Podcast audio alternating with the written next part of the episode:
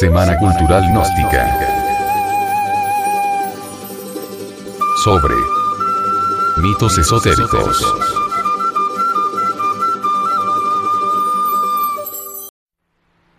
El mito del maíz en Indoamérica.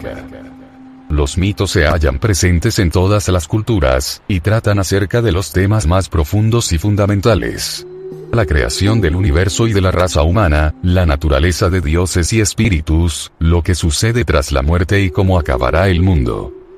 Analizan el amor y los celos, la paz y la guerra, el bien y el mal. Y exploran estos temas cruciales a través de argumentos llenos de intriga, personajes carismáticos, escenas memorables y conceptos que tocan nuestras emociones más íntimas. Por eso su doctrina es eterna. Los mitos se iniciaron como cuentos que se relataron junto al fuego durante generaciones, y en algunos lugares todavía se transmiten de modo oral. Cuando se inventó la escritura, la gente empezó a escribirlos y les dio nueva forma, y así se convirtieron, por ejemplo, en obras de teatro, poemas y novelas. Algunas de las obras literarias más excelsas del mundo, desde la épica griega de Homero hasta las sagas de los primeros escritores irlandeses, se basan en mitos mucho más antiguos, que en su origen se transmitieron de forma oral. En toda Indoamérica se habla que el maíz entró en la formación del hombre. De que únicamente masa de maíz entró en su carne. Así fue como surgieron los hombres. Pero existe algo muy interesante paralelo a la formación del hombre por el maíz, y es que en el mundo oriental dicen que el hombre fue creado por masa de trigo, y en China hay pueblos que manifiestan que el hombre fue fabricado por granos de arroz. Pero, oh, ¿qué es el maíz?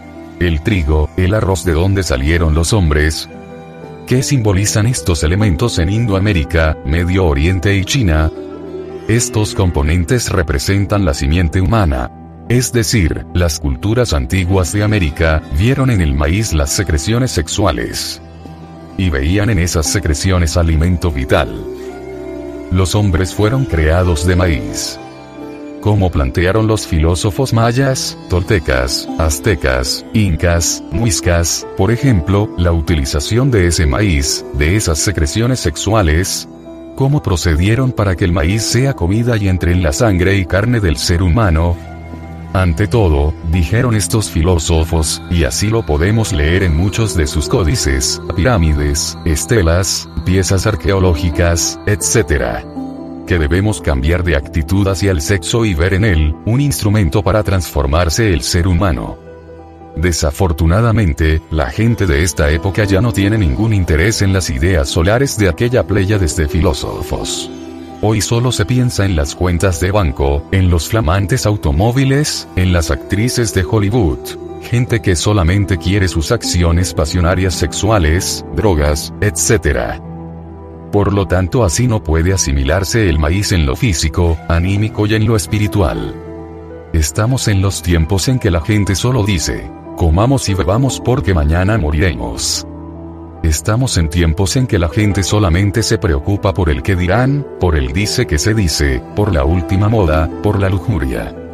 Estamos en una época en que ya casi nadie se dedica a estudiar eso que se llama amor. Obviamente, el amor fluye del fondo mismo de la conciencia, es un funcionalismo del ser, es una energía cósmica trascendental. El antropólogo Samael Aunweor, un mexicano, que con un equipo de colegas ha venido investigando los códices de las culturas mayas y aztecas, nos dice que en estos está la clave para trabajar inteligentemente con el maíz, y asegura que el procedimiento se puede resumir así conexión del lingam yoni, falo útero, sin expulsar las secreciones sexuales. Ahora bien, entremos en cuestiones altamente revolucionarias. ¿Qué sucedería si un varón no perdiera sus secreciones sexuales o que una mujer no llegara al orgasmo? El médico norteamericano, T. que durante más de dos décadas ha investigado este tema, que hoy día se estudia en las principales universidades de Inglaterra, Francia, Alemania y asiáticas, dice. Observemos a un anciano enamorado que al ponerse en contacto con una joven, todas sus glándulas vuelven a trabajar maravillosamente y las energías que fluyen del fondo mismo de su conciencia actúan en esos pequeños microlaboratorios que se llaman glándulas endocrinas, luego ellas producen mayor aflujo, mayor poder, mayor cantidad de hormonas. Dichas hormonas invaden los canales sanguíneos y viene el proceso de reconstrucción y revitalización celular. En la India, China y Japón se dice que las secreciones sexuales, cuando en el coito no son expulsadas al exterior para complacencia de unos segundos de placer animal, éstas se transforman o transmutan en energía creadora que asciende por dos hilos nerviosos que se enroscan genialmente en la columna vertebral, formando lo que se denomina el caduceo de Mercurio, que es el símbolo de la medicina. Así es como el maíz, la energía de las secreciones sexuales transmutadas en energía creadora, forman al hombre real, dicen ciertos textos de alquimia sexual. El Evangelio según San Juan, nos habla del nacimiento segundo, es decir, de un renacimiento, que es tener otro cuerpo. San Pablo dice, que para formar un hombre nuevo, ese hombre requiere producir otros cuerpos que son el natural, el espiritual y el divino que él llamó también cuerpos celestiales y conocidos en ciertas corrientes griegas y pueblos subyacentes, como astral, mental y causal respectivamente. Pero esta cuestión la explican de esta forma. Cuando un sujeto se asimila en lo psíquico y en su organismo es energía creadora, el maíz fabrica los cuerpos citados anteriormente, y dicen los códices mexicanos. Entonces únicamente masa de maíz entra en ese sujeto. Así es como vienen a surgir los hombres hecho de maíz. Ahora usted comprenderá mejor este mito. Y si lo comprende eso será formidable, porque llega a convertirse en hombre real si se lo propone.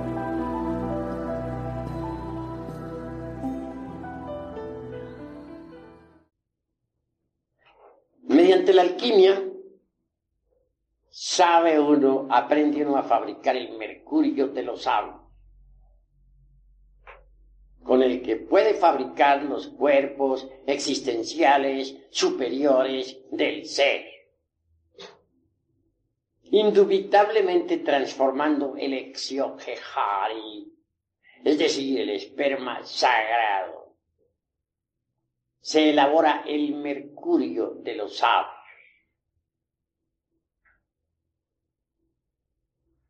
Indubitablemente, tal mercurio tal materia venerable. Tiene que pasar por algunos procesos de purificación antes de ser útil.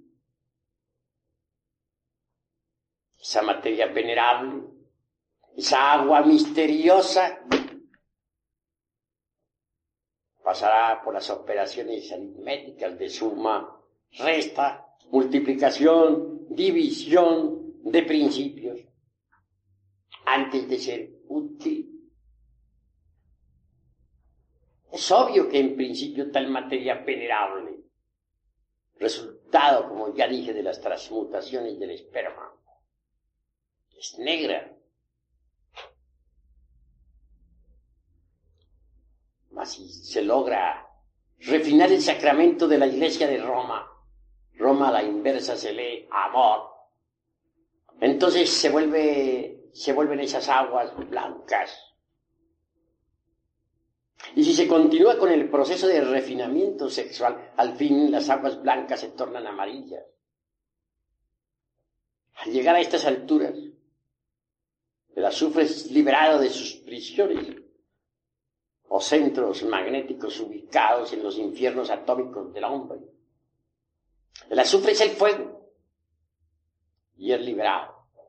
Este se mezcla entonces con el mercurio. Y así obtenemos el mercurio azufrado, que asciende por el canal medular espinal hasta el cerebro. El excedente de tal mercurio, después de saturar las células orgánicas, viene a cristalizar en dentro de nuestro cuerpo en la forma extraordinaria y maravillosa del vehículo astral o sideral quien posee un cuerpo astral sabe que lo tiene, porque puede andar con él, puede flotar en el espacio con él, puede transportarse a otros mundos con él mismo, etc. Es una especie de doble organismo, extraordinario, formidable, maravilloso. Una vez que uno se encuentra en posesión de un cuerpo astral, puede darse el lujo de crear para su uso particular un cuerpo mental. Este viene a ser el resultado también de las condensaciones del mercurio. Cuando el mercurio condensa en la forma del cuerpo de la mente, nos transforma.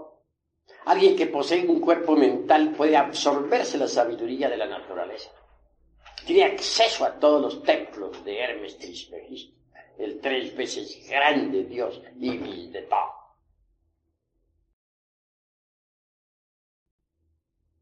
Cuando uno ya ha logrado tal éxito, está preparado para fabricar el cuerpo de la voluntad consciente.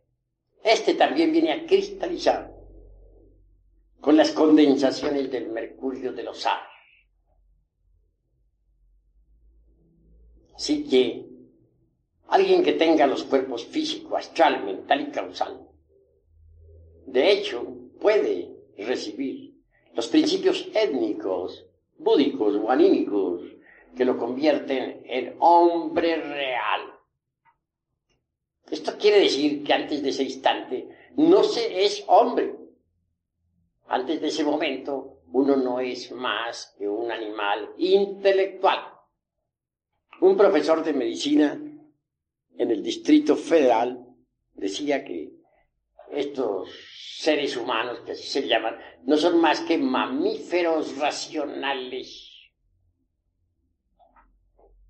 Decir mamíferos racionales o mamíferos intelectuales, pues es lo mismo. Hagamos pues una plena diferenciación entre lo que son los mamíferos intelectuales y lo que es el hombre. Solo quien posea esos vehículos es hombre.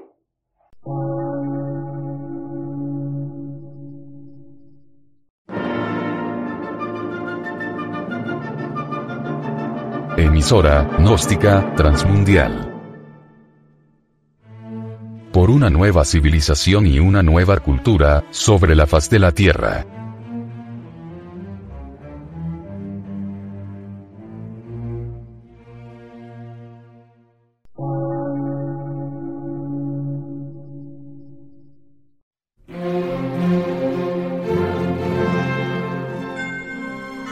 Medio de radiodifusión científico, artístico, místico y filosófico, de la Asociación Colombiana de Centros de Estudios Gnósticos, Antropológicos, Psicológicos y Culturales. A.C.